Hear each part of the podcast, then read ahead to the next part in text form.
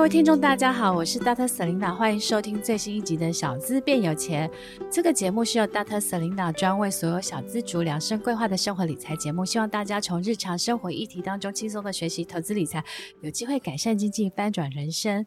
那今天呢，我们的录音室呢来了一对闪闪亮亮的有钱夫妻的感觉。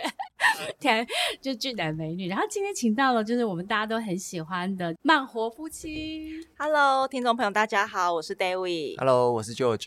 哎，其实因为就是慢活夫妻前一阵出了一本书嘛，对不对？对。然后所以其实这个通告敲了好几个月，就是从我出国前，然后他们忙，然后我后来就一直出国，这样 好不容易聚在一起了。然后我想要稍微介绍一下他们的背景。因为其实他们背景很特别，他们两个都是高材生，就是成大研究所，然后他们本来是竹科工程师，但是他们觉得好像呃工作做了大概三四年吧，对，三年多快四年，年，然后就决定要离职，没错。但是这个过程应该父母会很那个吧？哇，冷战了大概有半年有吧？父母觉得说我把小孩就是培养到那个高级知识分子，然后在竹科百万年薪。然后想说你在干什么？对啊对，他们非常没有办法接受。我觉得我想要问一个过程，就是为什么什么样起心动念会让你们工作三年多就离开这样，嗯、然后开始朝向投资理财致富之路这一条这样子？呃，我们两个最共同的原因应该是工程师的压力非常的大，对，然后大到已经会影响到我们两个人的关系相处了。哦，因为我们都是工程师，然后都在主科工作嘛，哦，所以我们基本上晚上回家的时候，那个工作情绪是降不下来的，哦，所以我们很容易就是在生活上面会有冲突。那不然就是我们有时候要轮班要值班，我们很长就是一个礼拜七天，大概有六天半见不到对方，哦，因为可能是我轮，不然就是他轮。我们可能就只有半天是有办法相处的这样子，哦、嗯。可是那个金饭碗呢？对，对 用肝用身体去换的。对啊，因为我我的姐夫也在租客，哦、然后我我大家可以了解，就是说，因为其实整个新竹应该是台湾呃教育程度最高，然后平均的年收入也最高，嗯、然后现在房价也非常高嘛。其实你们很不容易的一点是说，因为呢，很多人会觉得说。比如说会影响亲密关系，会影响身体健康，可是很多人就会觉得我还是在忍耐啊。嗯，但是你们没有选择忍耐，为什么会有那么大的勇气？这是我觉得我好奇的。要问一下舅舅，毕竟他是他揪我离职创业的，不是你揪我吗？是你揪我的好吗？我当初想要离开，其实其实也想很久了，应该说。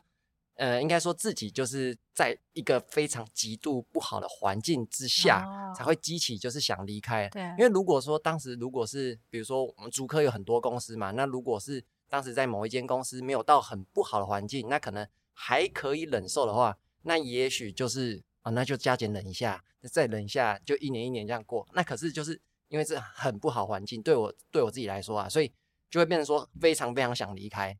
就会有这个这样子的情境，这样子。嗯，所以就觉得他就衍生出他的一个金句，说：如果你真的很想要斜杠离职的话，请你先找一个非常烂的工作开始。你 对，要够烂就会想要有那个，就会有那个想法。对，因为我昨天跟艾琳见面嘛，她分享了一段，就是她那时候在二零一六年，她不是本来在也是科技公司做国际行销，嗯、后来她也决定离职。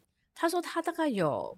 半年多的时间是是没有薪水的，因为他在做 YouTuber 这个，嗯、然后他说，其实那个时候好像是半年多，几乎只有赚几万块，嗯，所以他妈妈都全家都怀疑说，你到底你头脑在想什么？嗯、你为什么知道？那你们那时候在离职之前就已经开始学习投资理财，还是离职之后才开始踏入理财这样？其实我从大学的时候就开始在理财，大概大二的时候，因为以前家境就是。有变故，所以我开始意识到钱很重要这件事。所以当我钱很重要，超级无敌 重要，拜托不要再说什么钱不重要，钱超级无敌重要的。我常每次去演讲的时候，我都跟大家讲说，我是 Dr. Selena 老师在传教，然后我跟他说，神爱世人，但人要爱钱。对，人一定要爱钱。如果你不爱钱，钱不会爱你。对，没错。所以我大概很早就意识到钱很重要这件事。所以其实我国中、高中其实都有在打工。就是比如在补习班录影啊，比如说都有一些费用可以拿，然后到大学真的是那么正啊，应该可以，就是你知道有时候外表还是可以有一些机会，就 我也不后来发现不只是因为看上她的美貌？哎，没有没有没有，都都有都很棒。对啊，所以我就是意识到之后，大学就是开始比较更有金钱的自主权所以，我就开始在做理财跟做投资这样子。因为我觉得普罗大众的人，他一定是他有一点底气，他那个底气是说，要么就是我有足够的呃财商，要么我有大概我有可能算过，就是说我要离职之后，可能你至少有存款，然后你们有底气，因为不然你看，如果我说哦你要房租或者你要缴房贷，其实你还是会有压力。所以应该是说，你做这个决定之前，其实你心里已经做好了心理的，不管是财务的准备或心理的准备，我想应该有做的这个准备吧。有有有，那时候我们当然也是有存一些备用金啊，就是因为也工作了几年啦、啊，所以其实就因为我们在竹科也就是花不了什么钱，对对对。然后我们假日 就是唯一能去的地方就是新竹的巨城，shopping mall，对对对对对，只能去那里。吃饭、逛街，对不对？超无聊的生活，也是跟我大概是这么说。所以剩下的钱就是可以存起来嘛？那那，那很好哎、欸，存很多钱呢、欸。对啊，所以几年起来也是存了不少，所以自然就会有底气，可以说，哦，那我就离职试试看，然后去做我们想做的这一块，这样子。哦，那所以从你们离职之后到现在，大概多少年？大概我算一算，也快四快三年，快三年多，快四年了。二零二四年就已经快四年了啊，因为中间有一个过渡期，就是边上班边做斜杠，对哦、嗯，所以我们没有勇敢到就是完全裸辞之后再来经营部落格什么哦，所以你们是在就斜杠就对了，就一边工作一边，然后经营觉得有一点点成绩的时候，然后算一算钱够用了，然后就就离职，对对对对对，对。哦，但是你们离职之后啊，就是说你们开始去经营这个部分，你们当初是怎么去？经营两个人的自品牌这样子，对，因为其实像我觉得教财商的老师很多哎、欸嗯，那怎么就是从你的定位，或是你们怎么去凸显自己？我觉得这个是另外一个学问。对，我觉得大家可以看见自己的优势，像我们两个的优势都是我们是理工脑工程师、哦，所以我们在整理资料跟分析。因为我有看你们的网站啊，对，整理的蛮好的。嗯嗯，都是旧局哦，我都 我而且说明，大家以为文章是我写的，没有，都是旧局写的。对，你做什么？有啊，你还是有写啦。我就出一张嘴嘛。有你前你前期的时候有写过几篇呢？对啊，我以为说你你就数钱就好。我觉得我很想啊。对啊，所以我觉得优势是可以去发挥，是我们知道我们擅长是做呃数据整理或者是资料整理，然后梳理出来用比较有逻辑的方式，我觉得这是我们的优势。然后当然很多人的优势不，有些人是用插画去表达理财方面的嘛，所以我们就是抓紧我们的优势，就是整理资料跟用比较平易近人的方式去跟大家说。然后我觉得有时候经营一个部落格或经营一个自媒体或品牌，好了，它跟你的成长的历程是有关系的。像我们那时候就是在理财这方面有非常多的心得，想要跟大家分享，所以我们才选定这一块。然后刚好也是舅舅喜欢投资理财这个东西，他才有办法持续的做下去。有时候我觉得以终为始，就是说，嗯、其实像我刚开始分享的时候，其实也是。无心插柳，就是哦，我想帮助公司的小资女学习投资理财，就把开始把我会的，比如说呃，好老公选股逻辑教大家，哎，没想到成效很好，然后后来慢慢的可能有媒体采访或出书这样，所以有时候我觉得那个初心很重要，对，就是说你可能不是为了要变有名或变有钱，而是你真心很像我，我每天就好喜欢投资理财，像我去曼谷买房，我开始分享是因为我真的觉得，比如说我我觉得台北的房价。高到一个没有天理的地步，就觉得你花那么多钱买这东西，这样对。但是你知道曼谷，你可能两三百万就可以买一个小资宅。那换个角度想说，台湾如果低薪高房价，是不是很多人就会觉得人生无望，他就直接躺平？嗯、可是如果你觉得在其跳脱台湾的框架，你看其他国家，比如说日本或是。台湾，你会发现说，哎，两三百万你就有机会入手。嗯、那你可能买个预售，它可能的入门款可能它是四五十万台币就可以了。嗯，那是不是觉得人生很有希望？真的，对，对，所以我觉得，其实我我我觉得你们当初在分享很多的时候，应该就是自己很喜欢，应该是很热情的分享。对，然后慢慢的累积，对不对？没错，嗯，我觉得这个会比较重要。比起你去为了变有钱或为了名气去追求，你倒不如是把你自己有热情，然后想做的事情专心做好，它那个附加的那个效益就自然而然会成长，这样子。嗯其实我觉得粉丝也是有眼睛的耶，当然，就就是就是你真真心换真心哎，对对对对对，就是你是真心的，就是喜欢或者你真心的分享这个知识，然后在分享过程当中，可能哎别人看一看，他有机会赚到钱，你也很开心，嗯，对，所以我觉得这是一个很好的正向循环，真的，对不对？很同意。那我想要问一下啊，那最近你们出了这一本书啊，就是慢慢成为富一代，快快过上自由生活。那为什么你们当初会取名叫做“慢活夫妻”？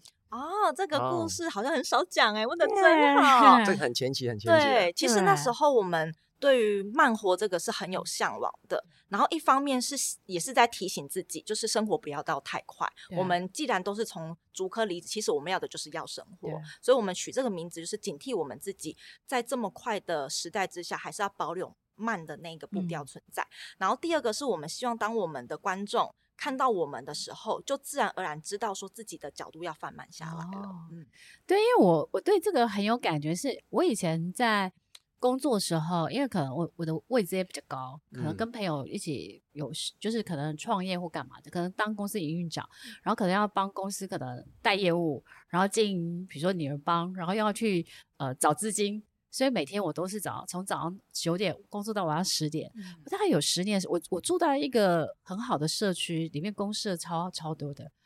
但是我一直到我二零二零年，就是从职场上退休，然后我才有机会在我的社区，我才发现说，哦，这个树好漂亮哦，叶子掉下来，然后蝴蝶，我才发现说我有时间慢下来过生活。对，嗯、所以我有一次就跟徐景泰，就是大大学院那个创办人说。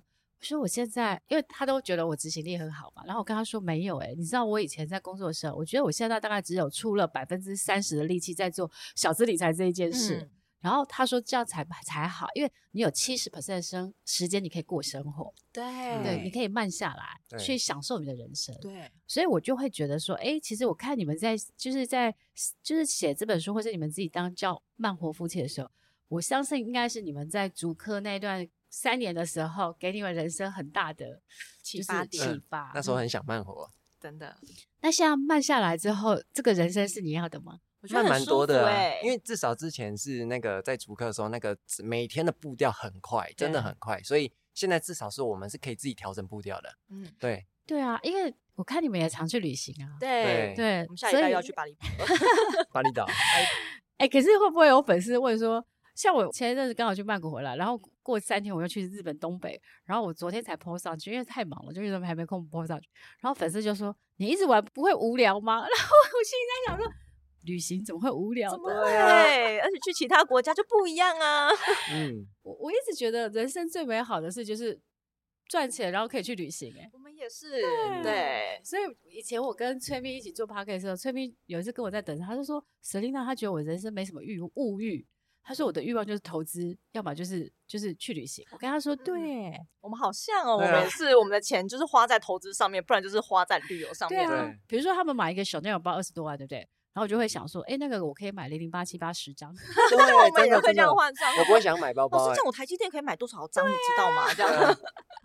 所以马上你就会，然后我就或是我就想说：“哎，这可以换我曼谷的一根柱子。”对对对，真的。对，那我看了你们的书，我想要就是我你们书中有提到一个投资理财的三大误解，那这边可以简单跟我分享一下吗？对，我觉得大家对于投资理财会有一些误解，我们在书中有讲到，就第一个是，如果大家觉得自己工作很稳定的话，还是得准紧急备用金，因为可能有些人就觉得，哎，我好像这个公司非常的稳健，那我是不是就不用存备用金？我就是反正我每个月一定都会有收入进来嘛。但是其实我们很想跟大家讲说，人有旦夕祸福，你永远不知道会发生什么事。你现在很以为稳定的工作，会不会 maybe 哪一天就被裁员了？所以就不管你现在的收入好还是不好，然后工作到底算不算稳定？我觉得紧急备用金都是大家在理财的时候优先的那一个步骤，因为我们都会说备用金它是一个底气，而且它是一个保护伞。你有任何状况的时候，这个东西，这个备用金真的是可以帮助你非常非常多，去缓解你心中的压力。嗯嗯，了解。那我想要再问一下哈，就是说，因为其实我觉得很多人就是我蛮认同的，就是人要有备用金，嗯、因为比如说。至少要三到六个月啦，因为通常你从前一个工作离职到找到下一个工作，嗯、也许它的衔接期间就是三到六个月。嗯，因为你中间要找工作干嘛？你不可能，你不可能就是没有思考，就是随便找一个工作。对对，所以其实我觉得这个是蛮好的。但是因为很多年轻人他其实是及时行乐，对，好像是对，所以他其实好像就是我前阵看到一个调查报告，他说台湾大概百分之三十几 percent 的人是零存款的。这么多啊！嗯，就年轻人，就是四十岁以下的年轻人，他们是零存款的，好心酸哦！我突然觉得，啊、对，所以我觉得我们在做的工作是很有意义的，因为我们要让大家有危机忧患的意识，因为人生很多的风险，比如说呃、你的公司会不会倒闭啊？然后你可能呃，你可能年纪太大，像像我我朋友他们在外商，他们可能公司五十几岁就强迫你优退了，嗯，然后就觉得他不想付，因为你年纪越大，他给你的薪资成本越高嘛，没错，所以他想办法。他找年轻的干就好了，对对对 对，他就听话 又能干，嗯，对，所以我觉得这个是蛮好的。那另外一个是你们的书中，就是呃《慢富学》这本书有提到一个财富自由的五大旅程，因为你们现在已经基本上财富自由了嘛，嗯、所以那个财富自由的五大旅程大概是哪些？这这个过程是什么？其实过程我觉得很简单，然后但是一定要做到，你真的也会踏上的旅程。第一个就是你要先去盘点你自己的资产跟负债。嗯，好多人其实身上是有负债的，自己不想去看见那，比如说类似像卡债啊等等之类的，这些是第一个。然后再来啊，第二个是你要去知道你自己的现金流，去降低不必要的开销，就是要去区分你到底买这个东西是想要还是真的是需要它。嗯、所谓想要就是你没有它可以，你就单纯很想拥有它。那需要是什么？就是对名牌包那种啊。那需要是什么？就是那种你没有它会死掉的那一种哈，就是那叫做想要。然后再来是你要想办法去增加你的收入，我觉得这个很重要。嗯、我觉得台湾相对来说真的是相对低薪的环境，所以我们现在真的是拥有一份工作。不太够，对所以要想办法去，比如说斜杠或者开更多的收入来源，嗯、会对自己的收入的结构会更加稳定。那第四个呢，就是记得要做风险控管，就是保险。那保险的部分呢、嗯、也很重要，就是你不一定要买什么很多的终身险什么，但是至少你的什么意外医疗那些该有的保障还是得要有。比如说意外医疗、住院或癌症，对，是我觉得基本的医疗的保障。嗯，那个都是在你真的发生状况的时候，可以让你财务不要有破洞这么大的一个方式。嗯、那最后一个呢，就是要建立一个系统帮你赚钱，就是投资。就是如果你今天的钱就一直躺在银行睡觉，它永远不会帮你生出更多的钱。但如果你是真的想要财务自由，或者是想让你资产有增加的话，把你的钱拿去赚更多的钱，投资这件事情是一个非常重要的动作。对，其实我我觉得很有感，是因为你们的观念跟逻辑跟我很像。因为比如说像是呃，我觉得保险这一件事，我觉得很重要。像我结婚之前，我老公没有保险，然后我就强迫他去保险，然后结果呢，过第二年呢，他就因病他就住院开刀，哦，所以刚好就拿到保险，有 cover 有 cover 到的，所以我才我就那时候我就跟他讲，我发现很多的。台湾的男生欠缺理财概念，我觉得男生很多的男生不知道为什么就会觉得这样不是你啊，就会觉得哥可以，不知道。而且我这是我的感觉，就是我觉得台湾很多的男生可能是妈宝，可能家里就是一个男生或什么的，嗯，所以其实妈妈或姐姐其实是很保护的，所以可能他就没有觉得他要特别特别，但他不是说每个人啊，只是我觉得普遍。就是我看到一些这样子，哦、然后另外一个部分是我觉得就是让钱去帮你生钱这件事很重要，真的真的。就我每天其实我每天在想的也是是也是就是如何放大我的钱，我们也是一天到晚在想这件事情。对，就是就是比如说我不是我去曼谷买房对不对？然后我买了房子租给一个葡萄牙帅哥，大概我买三百万可以有一万三千元的房租，嗯、然后我就去曼谷开了一个证券户，然后每个月的定期金额去买。泰国的高配洗衣贴，嗯，然后就觉得我一年的租金可以放放大个，比如说四五四五趴，嗯，然后四三四年之后，我那一笔钱就等于是我下一间房子的头期款，嗯，然后我以后就是可以持续这样滚房，然后我就觉得这样是一个很很完美的一个。系统这样子，对对，所以我最近领悟到一句话是，要把你的钱当工人，让他去工作，而不是把他当公主，好好的把他锁在家里，不让他出门。对，所以我每天都想想着我的小朋友去哪里工作赚钱，会赚最多钱。对，而可是我我最近在研究的是赚钱的效率耶，跟速度。嗯，因为我前阵子我有个朋友，他是一个，他以前是做网拍的老板娘，然后前阵这三四年他投入了二手房东。然后、哦、二手房，嗯、然后他就得，因为很多房东其实是不太想自己管理，嗯、所以他得把它承租下来，然后他再把它内装去改，就是把它变成成 IKEA 那种风格的房子。然后呢，因为卖相就好了嘛，对然后他把它变成是共享的公寓，就是疫情的时候，大家不是觉得每天窝在自己小套房很可怕吗？嗯、然后像共享公寓，就是哎，你的房客可能可以，你可以认识优质的房客。然后你可能就是拓展你的人脉，嗯、所以他的那个生意很好，他有七十间房子在出租。哇！然后他跟我讲，他那个数字是，他跟我讲一个逻辑是轻资产跟重资产，就是你拿房子出来，你比如说拿一千多万出来，然后你一个月租给别人，可能比如说呃两万多块，两三万好了，然后一年大概是比如说是两三趴，嗯，可是他说他其实拿一间房子五十万出来，他的报酬率就超过十趴，嗯，对对，所以我就在思考是。轻资产跟重资产。嗯，后来我跟他，他就邀请我说，哎，那我是不是可以去投资他？我说可以，可以，我可以投资几间。嗯，那我开始在算说，哎，如果我一百万，我一个月可以两万多个租金回来，对不对？对。然后呢，我再把它投入每个月定期定额，比如说零零九二九好了，嗯，我是不是多七八趴？嗯，那我可报酬率可能超过二三十哎。然后我就跟他说，我、嗯哦、我觉得这个，就我觉得那个是赚钱的效率，那个系统会滚起来的那种概念。嗯，所以我后来就看到他其实他一天到晚都在旅行，他可能十月要去意大利，嗯、然后十一月要去北欧，好棒哦！就是因为他他说他已经有一个自动化的赚钱系统，对，就是他反正这七十间房子每个月都在帮他赚钱，他只是收租，嗯，所以他把整个的的事业的 business model 弄好，钱就会自动滚钱，真的。对，所以我觉得这个是要给我后来发现你的财商的。高低决定了你赚钱的效率跟速度，而且还有你轻松的程度。嗯、对，嗯，所以为什么慢活夫妻可以一直去旅行，就是因为 他们有很多工人，对，很多工人在帮我们赚钱。对，对。那我想要再问你们，你们在你们的那个慢富学里面还有一个概念，我也觉得蛮好的，就是呃，用小钱买时间这个观念，这个可以跟我们分享一下。这个就去超级有感的，由他来讲，一定可以分享的更棒。用小钱赚时间啊，这个应应该说先从呃我之前怎么浪费时间来讲好了。嗯、就之前呢、啊，我可能会为了一杯饮料省五块，那我可能会呃这边跑一下，那边再跑一下，那我是就花了半小时，甚至有时候很久，甚至到一小时。路程你要去从这家跑到另外一家也要花时间嘛，所以这样计算下来就等于说一个小时你只赚到五块。那这个其实效率真的超级爆炸低诶，对，所以所以后来我就觉得说，这种像这种事情，我宁可就是花了五块钱，那我得到一个小时，那我一个小时是不是可以拿来做我其他有附加价值的东西？嗯、对，那我做了附加其他有附加价值的东西，或者是说我不管是做副业还是做什么。那其实赚到更多钱的话，我再把钱拿去做更更妥当的投资，那其实是更棒的。嗯，我非常认同，嗯、因为其实很多的时候，比如说之前，比如说有一些大卖场，它可能一开幕的时候就有什么很便宜的早餐，对，然后大家就花好几个小时去排。那我心里在想说，你为了省二十，那你你不是花更多钱吗？那我都我觉得我本人最贵的就是时间，我们也是这样觉得。对，其实时间就是金钱。对，我想问问把那个时间研究去看更多曼谷房产，或是看更多的 ETF。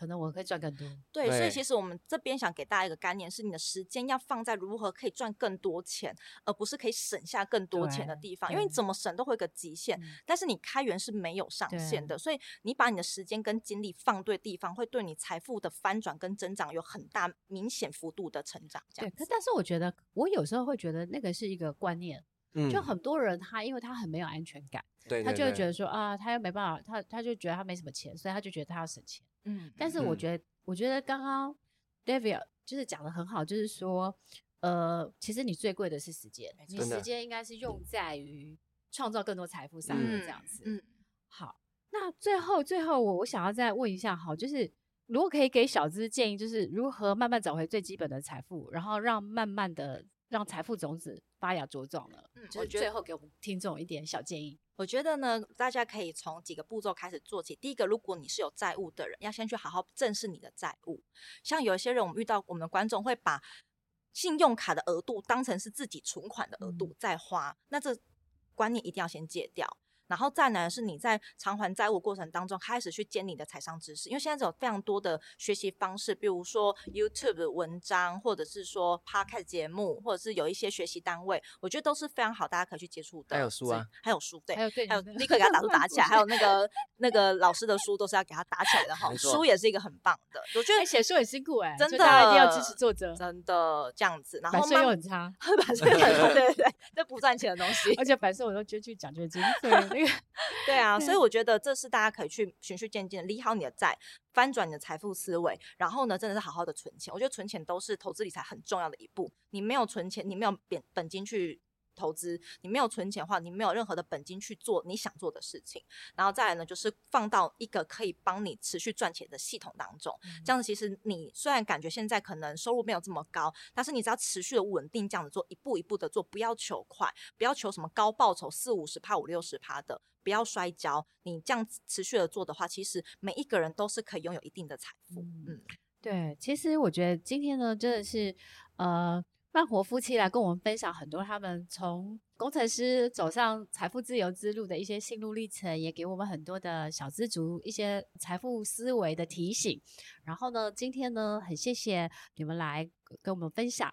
最后，大特神要提醒大家，就是大家如果觉得诶那个慢活夫妻分享的很棒的话，也想更了解他们的话，可以追踪他们粉丝团，或是去呃购买他们的新书《慢富学》。然后那个购书的链接我会放在 Podcast 的内容介绍当中。然后也谢谢你们，然后期待下次见喽。谢谢听众，谢谢，谢谢老师，拜拜，拜拜。